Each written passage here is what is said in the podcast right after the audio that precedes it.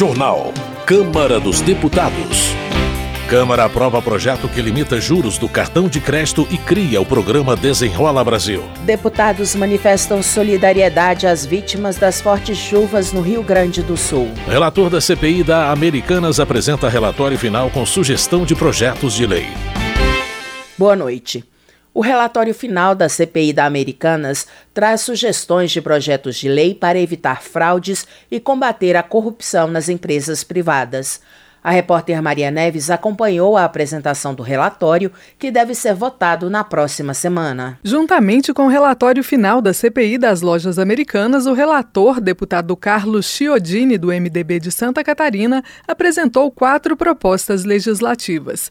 De acordo com Chiodini, as sugestões têm por objetivo melhorar a governança corporativa e combater a corrupção nas empresas privadas, de modo a evitar que problemas como das lojas americanas voltem a se repetir. Com relação às investigações, o relatório não apresenta nenhuma conclusão quanto a possíveis responsáveis pela fraude das americanas. Carlos Chiodini argumenta que os inquéritos continuam em curso e ainda não há elementos suficientes para incriminar ninguém.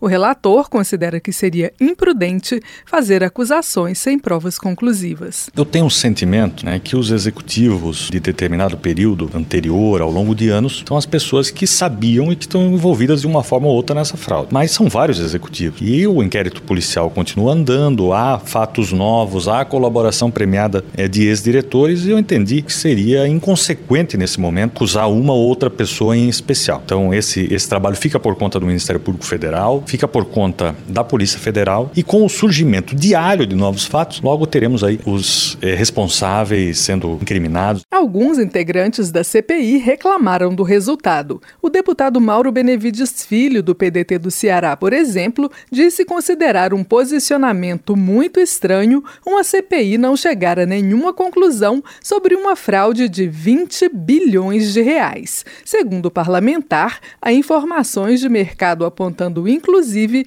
que o rombo pode chegar a 40 bilhões. Eu não acredito que duas auditorias não saibam o que aconteceu na empresa. Eu conversei com várias outras empresas de auditorias, conversei com duas pessoas, inclusive de uma dessas auditorias, e eles me disseram que é impossível a auditoria não ter, não ter encontrado absolutamente nada. Portanto, eu acho que a gente vai passar um sinal para as pessoas de que nós fomos incompetentes para poder identificar esses desvios que foram feitos. A deputada Fernanda Melchiona, do PSOL Gaúcho, sugeriu, inclusive, a prorrogação dos trabalhos da comissão de inquérito. Segundo argumentou, uma série de requerimentos que apresentou não foi sequer votada. Entre eles estariam pedidos para convocar os três acionistas de referência das lojas americanas: Jorge Paulo Lehmann, Marcel Teles e Carlos Alberto Sicupira. Já com relação às propostas apresentadas, uma delas aprimora mecanismos de responsabilização dos administradores e de acionistas controladores em sociedades anônimas. A proposta ainda prevê a ação de reparação contra auditores independentes por violação ao cumprimento de seus deveres, por imperícia, imprudência ou negligência. Outra medida apresentada tipifica o crime de infidelidade patrimonial. Pelo texto, o delito consiste em abusar do poder de administração do patrimônio alheio para tirar vantagem. A punição proposta para o crime é reclusão de 1 a 5 anos e multa. A CPI das Americanas propõe ainda que a legislação conceda aos auditores acesso às informações sobre operações de crédito das empresas auditadas em poder do Banco Central. Já o último projeto sugerido altera a lei sobre proteção do informante. A legislação em vigor regula a denúncia apenas de crimes ocorridos na administração pública. A CPI propõe estender o incentivo à prática para organizações privadas. Hoje, o delator pode receber 5% do valor recuperado pelos cofres públicos em virtude da denúncia. A proposta aumenta esse percentual para 10%. Na opinião do relator Carlos Chiodini, essas medidas são a contribuição mais importante da investigação. O que ela trouxe de mais importante, olhando o mercado brasileiro, também o segmento do varejo, foi que é necessário necessário nós aprimorarmos a nossa legislação e atualizá-la com modelos internacionais. Essas inovações legislativas visam vedar essas práticas que, ao passar do tempo, elas acabam voltando em segmentos diferentes, gerando um prejuízo para o investidor e principalmente para a imagem brasileira. Instalada em 17 de maio, a CPI não será prorrogada. Ao final da apresentação, houve pedido de vista coletiva do relatório. A intenção, segundo o relator, é votar o texto na próxima semana. Da Rádio Câmara de Brasília, Maria Neves. Economia. Paulo Foleto, do PSB do Espírito Santo, elogia programa do governo federal que pretende modernizar o PIX.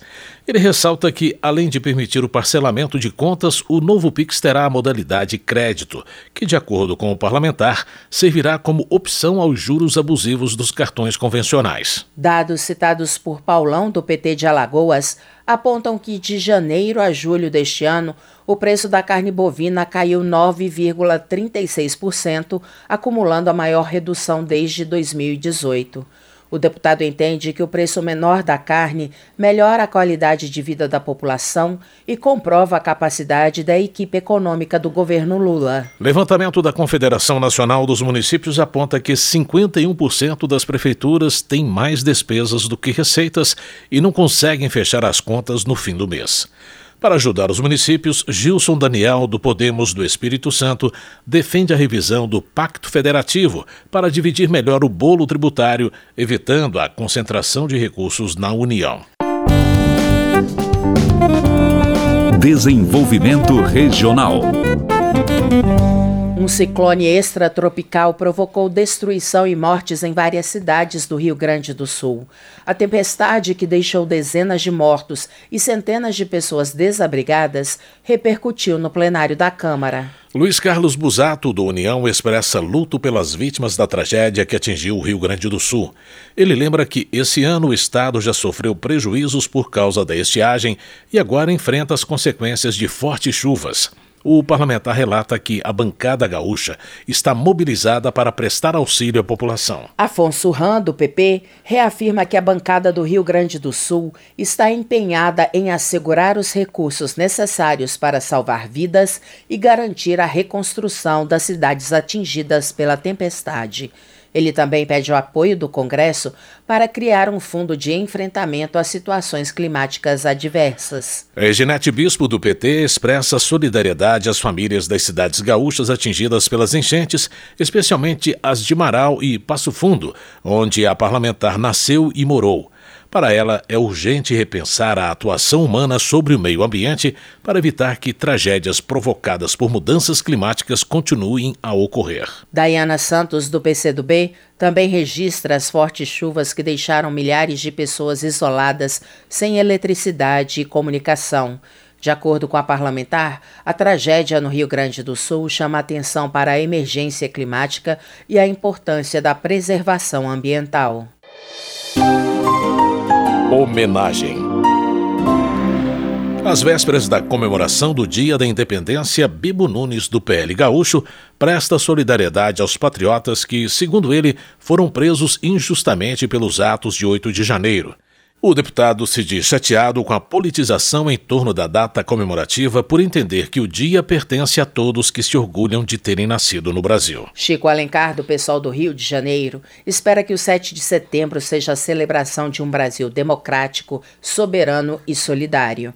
Ele conclama a população a se unir em torno de uma pátria mais justa, que luta para vencer as desigualdades sociais, a concentração de propriedade e a exploração do trabalho. Luiz Carlos Mota, do PL de São Paulo, deseja ao povo brasileiro que o 7 de setembro seja um dia de celebração da democracia, da soberania e do tão esperado desenvolvimento econômico e social, com o aumento da taxa de emprego, salário mínimo com poder de compra e dignidade para os brasileiros. Gilvanda Federal, do PL do Espírito Santo, desafia o presidente Lula a convocar a população para participar das celebrações do 7 de setembro e comprovar sua popularidade. Ele lembra que em 2022, o ex-presidente Jair Bolsonaro mobilizou milhões de brasileiros para defender os valores da família e da pátria. Por sua vez, Flávio Nogueira, do PT do Piauí, afirma que este ano as pessoas que irão às ruas comemorar a data mais importante da nação não serão financiadas por empresários apoiadores de discursos tirânicos e ditatoriais para ele, o 7 de setembro será o Dia da Democracia, da Liberdade e será celebrado por pessoas com verdadeiro espírito patriótico. Na avaliação de Biaquices, do PL do Distrito Federal, a situação política e social do Brasil não oferece motivos para a população comemorar o 7 de setembro. A parlamentar cita problemas na educação, na segurança e na economia, além de ataques à família e aos cristãos. Por outro lado, Alexandre Lindenmayer, do PT Gaúcho, acredita que o Dia da Independência tem razões para ser comemorado graças à valorização do salário mínimo e à redução do desemprego e da inflação. Para ele, essas e outras medidas do governo Lula dão sinais de melhorias socioeconômicas para o povo brasileiro. Rogério Correia, do PT Mineiro, avalia que finalmente o Brasil terá um 7 de setembro sem ameaça de golpe. Entre as razões que o deputado vê como motivos para celebrar a data, ele cita a estabilidade econômica, a expectativa de crescimento do PIB, a queda no preço dos alimentos e o aumento no número de crianças de até dois anos vacinadas. Para Anderson Pinto, do MDB do Pará, os atos cívicos como 7 de setembro são importantes para valorizar a história do Brasil. Em sua visão, o patriotismo deve representar a comunhão de todas as forças na busca de um caminho melhor para o país. Ele ainda critica a disputa ideológica sobre os símbolos nacionais, lembrando que eles servem ao país e não aos políticos. Ana Paula Lima, do PT de Santa Catarina, registra o aniversário de 173 anos de Blumenau. Além de acentuar o desenvolvimento econômico e as conquistas da cidade, a deputada exalta as características culturais de Blumenau e destaca duas festas tradicionais de imigrantes europeus, a Oktoberfest e a Festa Itália. Paulo Magalhães, do PSD, parabeniza Ituaçu, no interior da Bahia, pelos 126 anos de emancipação política. O deputado informa que a parceria entre o governo do estado e a prefeitura viabilizou a inauguração de um colégio de tempo integral e a modernização de importantes instalações públicas. Política. Delegado Palumbo, do MDB de São Paulo, critica o presidente Lula por declarar que os votos dos ministros do Supremo Tribunal Federal deveriam ser secretos. O deputado questiona o que o presidente Lula quer esconder para dar uma sugestão que, segundo ele, é ditatorial, vergonhosa e causa indignação entre os brasileiros. Para Alfredo Gaspar, do União de Alagoas, a manifestação de apoio do presidente Lula à votação secreta nos julgamentos do Supremo Tribunal Federal é absurda e irresponsável. Na avaliação do parlamentar, essa foi a solução encontrada pelo presidente para jogar a transparência na lata do lixo. Meio Ambiente. Sidney Leite, do PSD do Amazonas, observa que a Amazônia precisa de medidas para que o desenvolvimento sustentável seja uma realidade. O deputado defende a monetização da floresta em pé para garantir, além de emprego e renda, a preservação da mata. Ele também defende a regularização fundiária e o combate à biopirataria e ao tráfico de drogas na região. Delegado Matheus Laiola, do União do Paraná, festeja a aprovação na Comissão de Meio Ambiente de projeto que proíbe a utilização de animais em circos em todo o território nacional. Ele explica que o objetivo da proposta é acabar com a crueldade a que os animais são submetidos nas atividades circenses.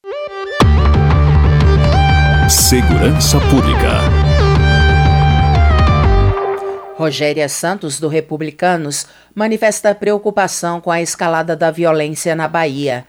Com dados alarmantes, a deputada destaca que seis cidades baianas estão entre as dez mais violentas do país. Ela faz um apelo aos governos federal e estadual para que adotem políticas públicas eficientes de combate à violência. Capitão Alden, do PL, também chama a atenção para a elevada taxa de violência na Bahia. o parlamentar avalia que o aumento da criminalidade causa pânico na população baiana e justifica uma intervenção federal na segurança pública do Estado. Luiz Couto, do PT, elogia a decisão do Ministério Público da Paraíba de cobrar a identificação de crianças em situação de rua para combater a mendicância e a exploração de menores. O deputado enfatiza que é preciso investigar o aumento alarmante de casos de exploração sexual de crianças e adolescentes no estado. Justiça. Luiz Felipe de Orleans e Bragança, do PL de São Paulo, pede apoio à proposta de emenda à Constituição que diz que o Congresso Nacional deve se manifestar toda vez que há uma súmula vinculante ou um ato legislativo do STF. Na opinião do deputado, esta é uma maneira de conter os abusos praticados pelo Supremo e que, segundo ele, tendem a aumentar. Votação. Os deputados aprovaram o projeto de lei que define regras do Desenrola Brasil e estabelece limites para as taxas de juros do cartão de crédito. O repórter Antônio Vital acompanhou a votação e traz mais detalhes sobre a proposta. A Câmara dos Deputados aprovou o projeto que define as regras de negociação de dívidas previstas no programa Desenrola Brasil, Além disso, o projeto dá prazo de 90 dias para que bancos e demais instituições financeiras proponham ao Conselho Monetário Nacional um mecanismo para baixar os juros do cartão de crédito. Caso isso não aconteça, a proposta define que, após esse prazo, os juros e encargos do cartão não poderão ultrapassar o valor do principal da dívida. Por exemplo, se a dívida com o cartão for de mil reais, o máximo que os bancos poderão cobrar de juros será mil reais, ou seja, a dívida total será de dois mil reais. Hoje, os juros do rotativo do cartão de crédito, ou seja, do que não for pago no dia previsto, ultrapassa 400% ao ano. O relator do projeto, o deputado Alencar Santana, do PT de São Paulo, disse que a proposta apresentada pelo deputado Elmar Nascimento, do União da Bahia, é uma maneira de evitar que as pessoas voltem a se endividar devido aos juros cobrados pelas operadoras de cartão de crédito. Estamos tratando da limitação dos juros no cartão de crédito. Hoje, um juros abusivo, um juros muito alto, na média de 440 40% ao ano e que precisa de fato de uma limitação, porque não dá para continuar dessa maneira. O Brasil é um dos países que mais cobra juros do cartão de crédito, fazendo com que as famílias as pessoas voltem a se endividar e não consigam pagar, virando uma bola de neve, uma dívida que só cresce. Alencar Santana incluiu no texto o programa de renegociação de dívidas, o Desenrola Brasil, previsto uma medida provisória editada no início de junho pelo governo e já em vigor.